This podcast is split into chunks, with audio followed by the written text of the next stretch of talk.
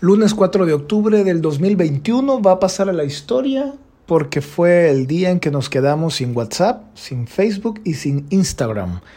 Hasta ahorita eh, se han podido leer diferentes razones muy técnicas, algunas que después de leer tres párrafos uno dice, ya no entiendo qué diablos pasó, si fueron los DNS, los BPG, y en fin, también hay teorías de conspiración, también hay de todo.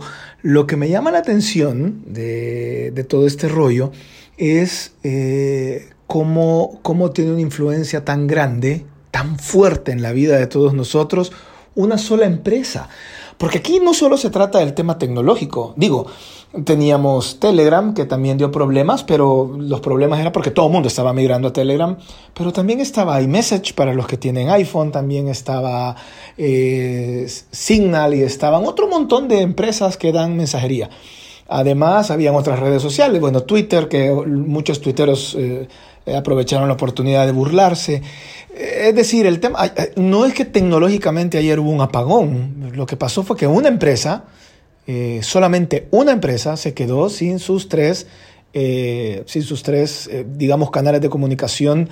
Y obviamente nos ha quedado demostrado lo fuertes que son en el mundo. Y hubo un, colapso, un colapso, no solamente en las comunicaciones, porque pude leer a mucha gente diciendo que eso, cámbiense de, de mensajería de texto, cámbiense de no sé qué. El problema es que Facebook lo ha hecho tan bien que mucha gente vende a través de Facebook, mucha gente vende a través de WhatsApp, mucha gente vende a través de Instagram. Es decir, ya no solo son canales de comunicación, de mensajería o redes sociales para subir mis fotos, eh, que hacía la broma en, mi cuenta de Twitter, cuántas, cuántas fotos de, desayunos y almuerzos se quedaron ayer sin subir, no lo sé. Pero no solamente es eso, el problema es que ya hay negocio detrás de estas redes sociales. Y mucha gente el día de ayer dejó de vender, perdió. Ese es el punto. Y, me llama la atención, y ese quizás es el motivo de este podcast, es cuánto dependemos de una sola empresa a nivel mundial. Y si eso es bueno.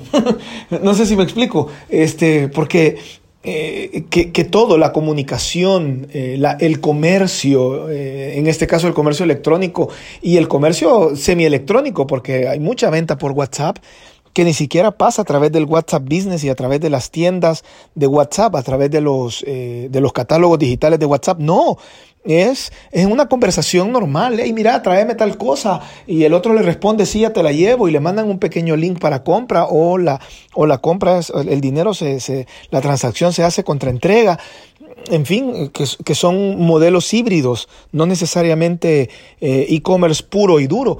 Eh, pero ¿cuánto se depende de estas plataformas? Es impresionante. Y, el problema es que sí, son tres plataformas, pero que dependen de una sola empresa.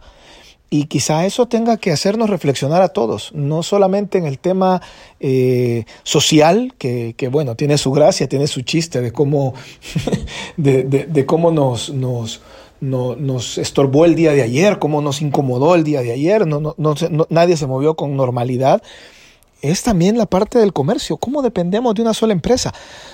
Yo puedo pensar en cualquier periodo, al menos de mi vida, y no recuerdo eh, que hayamos dependido nunca tanto de una sola empresa. Eh, ayer mucha gente decía, no hombre, hagan otra cosa, tengan vida en otras cosas. Sí, es cierto, yo, yo recuerdo en mi infancia, por ejemplo, eh, la televisión, que era, digamos, ese fue el medio de entretenimiento con el que yo crecí.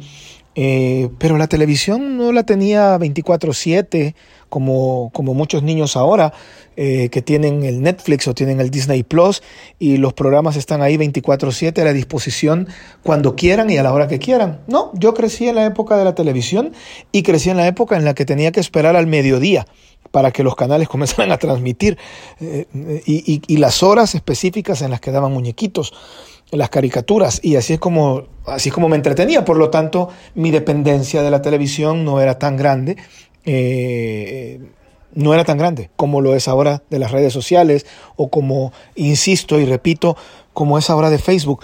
No tengo una solución no, no vengo a dar una, una reflexión profunda eh, de cómo debemos este, levantarnos contra Facebook y hacer toda una revolución No, no tampoco vengo a decir que hay una teoría conspirativa que nos quiere atrapar a todos y hacernos zombies de las redes sociales. No, simplemente es una reflexión que si no se la han hecho, eh, vale la pena hacérsela y empezar a preguntarse qué ondas. Eh, creo que no es sano depender tanto de una sola empresa. A ver, ayer mucha gente, como les repito, dejó de vender. Eh, muchas agencias digitales entraron en crisis porque no sabían qué hacer. Eh, se tuvieron que, eh, empezó un poco la creatividad, a ver qué se hacía eh, a través de Twitter, a través de correo electrónico, a través de diferentes formas, pero quedó demostrado que dependemos muchísimo de Facebook. Y me refiero a Facebook la empresa, no me refiero a la red social. creo que no es saludable para nadie. Y esto lo que debe de motivar es a, la diversificación también digital de todos, no solamente de las empresas, sino de todos nosotros. No podemos depender solo de una red social para comunicarnos con nuestra familia, con nuestros amigos que están lejos, para compartir nuestras tonterías, sí, para compartir la foto de nuestros hijos o para compartir la foto del desayuno. No podemos depender de eso. Las empresas tampoco podrían, deben depender que su comercio digital, principalmente, pueda depender solamente de la venta que hagan en estas tres plataformas. Creo que se deben de buscar alternativas eh, bastante, bastante viables en el sentido de que funcionen, que sirvan y que den resultados como lo da Facebook, porque ese es el punto.